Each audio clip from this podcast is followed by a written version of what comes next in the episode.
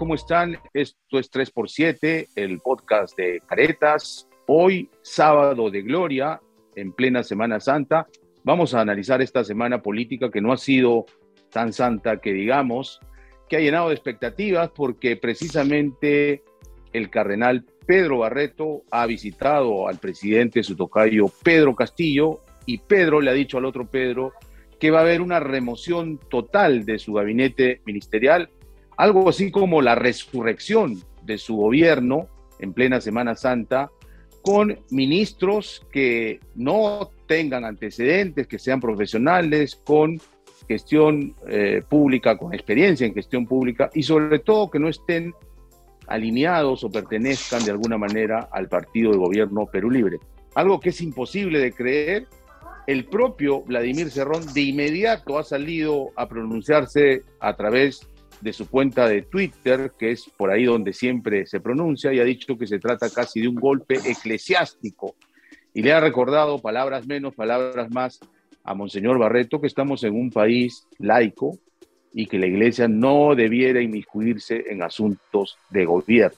Lo cierto es que en la prensa y en parte de la ciudadanía hay expectativa de que se cambie el gabinete Torres, a, los que ya algunos eh, lo consideran un gabinete que está en desahucio, pero los analistas más escépticos entre los que me encuentro, creo que es otra mesida del presidente Castillo y yo no sé si se va a producir cambio alguno. Por otro lado, también tenemos la orden de detención preventiva contra dos sobrinos del presidente, contra su exsecretario Bruno Pacheco, y sobre todo el anuncio que ayer ha trascendido en medios de comunicación, ayer viernes, que el fiscal de la Nación interino, Pablo Sánchez, sí va a investigar al presidente Castillo por este caso, sobre todo Tarata 3, donde, según tesis del Ministerio Público, se trataría de una organización criminal que está direccionando obras del Ministerio de Transportes y que el cabecilla sería nada menos que el presidente de la República. También vamos a hablar de las elecciones locales y regionales que son en octubre próximo. Ya se calienta esta elección importante para medir eh, al gobierno, a la oposición, etcétera. Ya se han conocido algunos candidatos, por lo menos en Lima Metropolitana, que han dado que hablar. Empezamos con Valery. ¿Cómo has visto esta Semana Santa política, Valery? Bueno, primero ha sido la reacción de Cerrón, como decías, ¿no? Este paro eclesiástico, como le ha llamado a la participación de Monseñor Barreto, y su molestia dentro de esto, indicando que solamente iba a tener Pedro Castillo la posibilidad de virar hacia la izquierda, más hacia la izquierda, ¿no? Lo, lo que todavía no, no se explica uno es cuál es realmente ideológicamente la izquierda que quiere cerrón, no existe en su mirada ningún tipo de discusión más allá de lo que él dice y lo que él piensa, ¿no? Y no hay ninguna discusión con otros partidos, con otros, otros sectores de la izquierda. Y esa es la parte que, eh, dentro de esta pataleta que ha tenido a partir de, la, de, de las declaraciones de Monseñor Barreto, eh, yo creo que deberíamos de evaluar, ¿no? Hasta qué punto Cerrón tiene en alguna forma la fuerza, más allá de esta, este gobierno débil de Pedro Castillo, donde ya es eh, una gran mayoría de la población y de la opinión pública la que pide que se mueva, que, se, que, salga, eh, la posibilidad de, de, seguir avanzando, ¿no? Y cuánto puede ayudarlo esta terquedad, ¿no? El cerrarse de esta manera en el punto de que él, la izquierda y nadie más tiene la posibilidad de discutir cuando tú acabas de decir lo que es cierto, que hay mucha expectativa porque se necesita un cambio, porque se necesita que de alguna manera esto comience a avanzar por los temas que vamos a tocar a continuación y toda esta paralización del Estado en diferentes puntos y en diferentes sectores y por los precios y por lo que se viene, ¿no? Con la falta de institucionalidad también vista en los nuevos partidos y en los nuevos candidatos que, van apareciendo. Entonces, por el momento, Semana Santa tal vez con un mínimo de esperanza, ¿no? Pero siempre con esta voz de Vladimir Cerrón destructiva, ¿no? No hay ninguna intención de consenso, de avanzar, de conversar en sus declaraciones que como también has mencionado, son siempre por Twitter y no da la cara tampoco, más allá de las dos entrevistas que dio en todo este tiempo, ¿no? Enrique, por supuesto, sí. entre los escépticos que creen que esto es un anuncio inconsistente más del presidente? ¿O crees que aquí sí va a haber cambios? Soy un escéptico que quisiera ser optimista, ¿no? O, un optimista que ha ido perdiendo ese optimismo, mejor dicho, y se, ha, y se ha ido volviendo escéptico ante la situación. Creo que el cardenal Barreto es una persona bien intencionada, Max Hernández también, ¿no? Como, digamos, cabeza del, del acuerdo nacional pero bueno, en la última edición de Cartas nosotros eh, habíamos publicado que tanto Barreto como el arzobispo de Lima, Carlos Castillo, se habían negado a acudir a Palacio recientemente porque, digamos, ya tienen una postura sumamente crítica con el gobierno, así que esto de alguna manera se ha revertido, al menos en el caso del cardenal, pero creo que es caer también en parte en una constante con el presidente, que es esta suerte de infantilización o como lo llamo, buen salvajismo, ¿no? En términos de, bueno, oye, cambia, cambia, puedes cambiar, ¿no? Puedes, realmente ¿no? hacerlo cuando estamos hablando definitivamente de una situación eh, que va más allá incluso del debate ideológico. Antes ustedes recordarán cuando se decía tal o cual está manejando eh, al país en piloto automático, ¿no? Ojalá hubiera piloto. ¿Dónde está el piloto? Y ojalá hubiera piloto automático. Estamos hablando de una crisis de gestión que ya se ve reflejada en lo que, en lo que, en lo que estamos eh, padeciendo realmente, ¿no? Hemos visto aquí temas como el de eh, migraciones, ya, mira, en fin, el paro de controladores aéreos, escuela, podemos hablar y hablar, y esto todo tiene, por supuesto, relación directa con las malas decisiones que se han tomado los últimos meses en el, en el gobierno, desmontar el Estado, y Cerrón, por supuesto, lo que quiere él en todo caso es seguirse mostrando como el político del cual depende Castillo, porque si no lo van a vacar, etcétera, etcétera. Pero estamos hablando de una situación muy delicada, porque ese cambio, para empezar, pasaría por entregar sectores como el MTC, donde la Fiscalía, eh, eh, digamos, eh, tiene la hipótesis ¿no? de esta mafia encabezada por el propio presidente Castillo. Así que, ¿cuánto va a entregar Castillo esto? Esto tiene que ver también con esas razones de la supuesta mesida. ¿Cuánto espacio tiene él para entregar el gobierno y de alguna manera exponer los estropicios probablemente delictivos en muchos casos que se ven en varios sectores. Entonces, es sumamente complicada la, situación del presidente y vamos a ver si finalmente se da otro gabinete y vamos a ver quién integraría ese gabinete o quién quisiera integrar a estas alturas un gabinete mejorado. Es una pregunta que evidentemente queda abierta y en la cual uno no puede ser optimista. Claro, eh, yo solamente quería añadir una opinión a título personal, porque algo investigado de la relación de Cerrón con el eh, padre o con el monseñor Barreto, porque como saben, él es el arzobispo de Huancayo, eh, y han estado juntos en el tema, por ejemplo, de el proyecto minero Morococha, Toromocho, de Chinalco, y eh, Barreto fue un entusiasta alentador de, por ejemplo, la mudanza de esta ciudad de Morococha, y esto terminado con acusaciones este, en Huancayo de presunta corrupción. Pero además de eso comparten, por ejemplo, un abogado, Raúl Noblecilla, es abogado tanto de Cerrón como de eh, Monseñor Barreto, y Barreto también ha sido uno de los propulsores de esto que en su momento se llamó la proclama ciudadana, el juramento por la democracia, 12 puntos que se comprometieron los candidatos de segunda vuelta, tanto Keiko Fujimori como eh, Pedro Castillo. Uno de ellos se ha convertido en presidente. Y lo primero que debería hacer Barreto, creo yo, es eh, revisar estos compromisos. Eh, hubo una plataforma que se llama Vigilantes, que a los 120 días advirtió serios incumplimientos en puntos claves como libertad de prensa, por ejemplo, lucha contra la corrupción queda clarísimo, y también eh, en gestión pública y hasta en educación pública, ¿no? Yo creo que a nueve meses estos incumplimientos se han agravado totalmente eh, e incluso me atrevería a decir que si hacemos una mirada muy eh, rápida sobre la libertad de prensa, hay 24 alertas que han dado tanto IPIS como el Consejo de la Prensa Peruana en este tiempo, que tiene que ver con eh, agresiones a periodistas, que tiene que ver con eh, poner murallas de policías cuando el presidente esté en actividades públicas para evitar que tenga contacto con la prensa.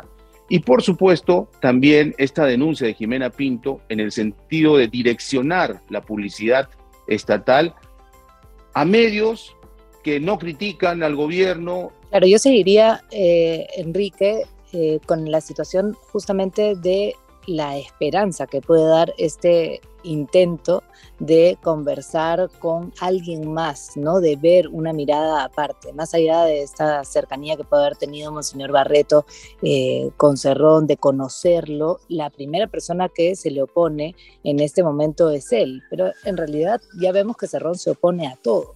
Lo interesante es si existe una esperanza dentro de este gobierno, porque además ha salido Monseñor Barreto con la con este mensaje, pero nadie más hasta ahora ha confirmado de qué se ha tratado esa conversación. Tenemos que entender que es una conversación que sí se ha dado y de esa manera y con esos fines. Y además no nos olvidemos que había dicho Daniel Salaverri hace unos días, este asesor sorpresivo que tiene también Pedro Castillo, que iba a haber un cambio de gabinete y se estuvo escuchando, ha habido rumores durante todo el tiempo de la posibilidad de que este, este cambio se dé. ¿Cuándo sería? Es la pregunta, ¿no? ¿Cuándo es que finalmente se daría este cambio de gabinete y si, si esto realmente surtiría algún efecto? Vamos a pasar entonces, dicho todo esto, a nuestro segundo tema, que es el colapso del Estado. Esta semana también no solo ha sido migraciones, advertimos en Caretas con un reportaje de Valery Vázquez de Velasco, cómo es que había colapsado este servicio tan importante. Y luego la huelga autorizada por la ministra Betsy Chávez para los controladores aéreos que le ha arruinado la Semana Santa turística por lo menos a 7.000 familias peruanas y también ha cortado expectativas de otras tantas familias peruanas que pensaban tener algún tipo de ingreso producto de estos servicios turísticos en el interior del país.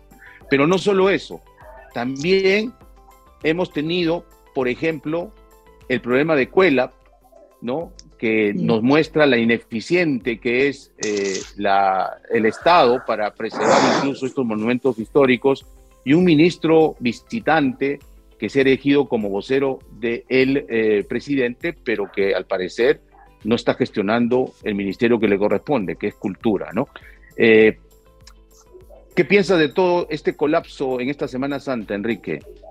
Bien, bueno, eh, lo de Cuelab efectivamente había sido declarado en emergencia el 22. Se pueden establecer las responsabilidades previas, pero el hecho es que el 22 de febrero debió darse una, una partida del Ministerio de Cultura ya destinada a ello. La primera responsabilidad, todo indica, está en el gobierno regional, pero la segunda responsabilidad y la más reciente tiene que ver directamente con, con, cultura. Y es una metáfora, ¿no? Lo que ha estado ocurriendo en Cuela, porque si vemos, eh, Valeria hablaba de la esperanza, si vemos lo que está ocurriendo en Cuajone, definitivamente los trabajadores de Cuajone después de 50 días sin agua, poca esperanza tienen.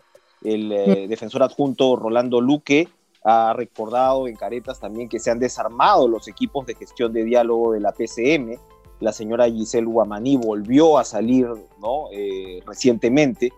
Y, bueno, esto es eh, básicamente inviable, se está entregando en ese caso, ¿no? o se está claudicando como Estado frente a esta, esta conflictividad. En el caso de Southern, lo que se está prometiendo es una, es una mesa de diálogo Evidentemente, eh, y con lo que señalas de los controladores, el Ministerio de Trabajo emitió un comunicado críptico, en realidad, con respecto a por qué había dado este permiso, que no era la huelga, era el permiso a la comunicación, etcétera, etcétera. Entonces, lo que estamos viendo otra vez, como decíamos, los problemas de gestión y los problemas para gestionar conflictos ¿no? y, este tipo de situaciones se refleja, se refleja en, lo que estamos viendo sobre el terreno. Insisto, ¿Cuándo se daría un cambio de gabinete? ¿Qué significaría? ¿Cuál es el margen que tiene Castillo más allá de entregar prácticamente el gobierno, que es lo que se le había propuesto en algún momento, cuando quien quiere que le sigan entregando el gobierno de Cerrón, pues bueno,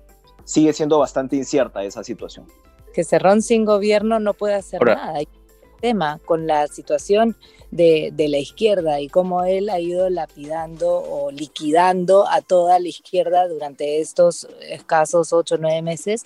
Es increíble lo que él necesita a Pedro Castillo en el gobierno para poder seguir vivo, porque yo diría que eso sin Pedro Castillo y sin el gobierno de Perú Libre no podría existir, ¿no? Y mientras tanto, son millones de soles los que en cada uno de los casos que has enumerado, Enrique, se comienzan a perder, ¿no? El día de, de falta de movimiento, de inmovilización en Lima, millones. Lo que sucede en Cuajone, a diario millones. Lo que está sucediendo con el, dinero que supuestamente se está tratando de evitar cobrar por medio del IGB, pero que al final no se ve en las personas. lo vemos en las ollas comunes, lo vemos en las bodegas, lo vemos en los precios de los, de los alimentos. En lo mínimo aparece esta lluvia de millones que hace falta para que este gobierno de alguna manera muestre, tenga una pequeña muestra de que está funcionando y que está llegando al bolsillo de las personas, al bolsillo de los mineros, al bolsillo de los trabajadores. Y, eso, más allá del gabinete y más allá de los cambios que se están dando, no parece tener mucho, mucho aguante, ¿no? Días, meses, me decía el otro día un, un estudioso de izquierda, pero no sé, no sé ahí cuánto realmente, si no hay una señal fuerte, real, clara, eh, pueda, pueda darle algo más de vida al gobierno de Pedro Castillo. ¿no? Y en esa definición mínima de Estado, que es el uso legítimo del poder, vemos que en el caso de Sounder, de Cuajone, el Estado ni siquiera es capaz de solucionar este conflicto entre comuneros altoandinos que han tomado la base del agua, ¿no? La toma del agua, y 5.000 familias que dependen de un trabajo en una mina que además aporta, eh, como dices Valerie, millones de soles al día, eh, tanto en impuestos como en divisas que vienen al país eh, producto de sus exportaciones. Tanto así que ya estamos hablando, pues, por lo menos en ese caso de un Estado fallido, ¿no? Porque los propios obreros mineros se han organizado y han dicho, llevamos más de 40 días sin que se solucione este problema y nuestros hijos están muriendo de sed, nosotros nos estamos quedando sin trabajo, así que vamos a ir nosotros a tomar control del agua, pase lo que pase. Y si hay heridos y muertos, va a ser responsabilidad entera del presidente Castillo y su gobierno. Nunca, creo yo, habíamos llegado a este nivel de falta de gestión y, por supuesto, de displicencia y, de ineficiencia a, la hora de administrar el Estado, ¿no? De parte de los trabajadores de Cuajone están desesperados, son 52 días, si no me equivoco, los que ya tienen sin agua. Iban ayer o el jueves a abrir el el caño finalmente y eh, por un intento de esperar al diálogo es que nuevamente eh, están dando una, una tregua, ¿no? Y eso es, eso es realmente impresionante, después de todos estos casi dos meses, de estos días, eh, que ellos tengan voluntad y que aún así estén confiando en que algo va a salir de estas conversaciones. Realmente a mí me parece para quitarse el sombrero, ¿no? La actitud que están teniendo. Y esto, y esto tiene que ver directamente con, por supuesto, la, estabilidad dentro del país, pero las perspectivas económicas y las perspectivas de, inversión, que es lo que, lo que seguramente podría resultar de alguna manera un último tackle ¿no? al, gobierno. Estamos hablando que Credit Corp calcula que la inversión privada se va a reducir en 2.5% este año, con un sesgo a la baja incluso. El BCR ya pronostica un crecimiento nulo de la inversión privada y hoy los medios, eh, o esta semana, los medios internacionales han dado cuenta eh, de que las presiones inflacionarias van a continuar. Entonces, claro, todo el mundo está administrando esto, tiene que ver con eh, el tema de pandemia, cuánta plata se ha puesto en circulación precisamente para estimular el, el, consumo, lo cual produce inflación, más lo que estaba pasando en Rusia y Ucrania, pero claro, cada país, cada gobierno administra esas circunstancias. Entonces, esto tiene mucho que ver con cómo promocionas la inversión privada, cómo promocionas el empleo, el factor de confianza que puede tener eh, precisamente la población en la, en situación. Y en eso, en eso es lo que sí es responsabilidad plena del gobierno de Castillo. Ya estamos llegando al final de nuestro podcast de 21 minutos, pero brevemente, ¿qué te parece eh, los candidatos que se han formalizado para esta contienda eh, regional y local, sobre todo en Lima? está Daniel Urresti, ¿no? Rafael López, eh, por lo menos como los más favoritos en las encuestas preliminares, y muchos ex congresistas que se van a postular a las alcaldías distritales. ¿Cómo ves este panorama? No, las, las, encuestas, eh, pues que además no te plantean que Urresti, López Aliaga y Urresti, ¿no? Con un puntito de diferencia según Ipsos, concentran casi el 40% de la intención de voto a estas alturas. Eso suele cambiar mucho ¿no? para, para Lima, por eso siempre decían comenzar primero siempre es un problema. Pero de alguna forma estamos ante una elección que seguramente va a ser también una especie, al menos en Lima, de plebiscito frente a quién es más opositor frente al, al, gobierno. López Alea siendo un personaje tan controversial, en todo caso lo que vemos es que como consecuencia Lima se está entregando aparentemente a una vertiente de derecha. Vamos a ver qué, qué va ocurriendo en los próximos meses. Lima, ojo, 8% eh, de popularidad eh, para Castillo o 9% también según Ipsos, ¿no? Y ni una mujer en todos estos candidatos. lejos la región que más lo detesta, ciertamente. Bien, ya no hay tiempo para más, así llegamos a nuestro final del podcast por Semana Santa. Gracias por escucharnos y como siempre los esperamos el próximo sábado muy temprano.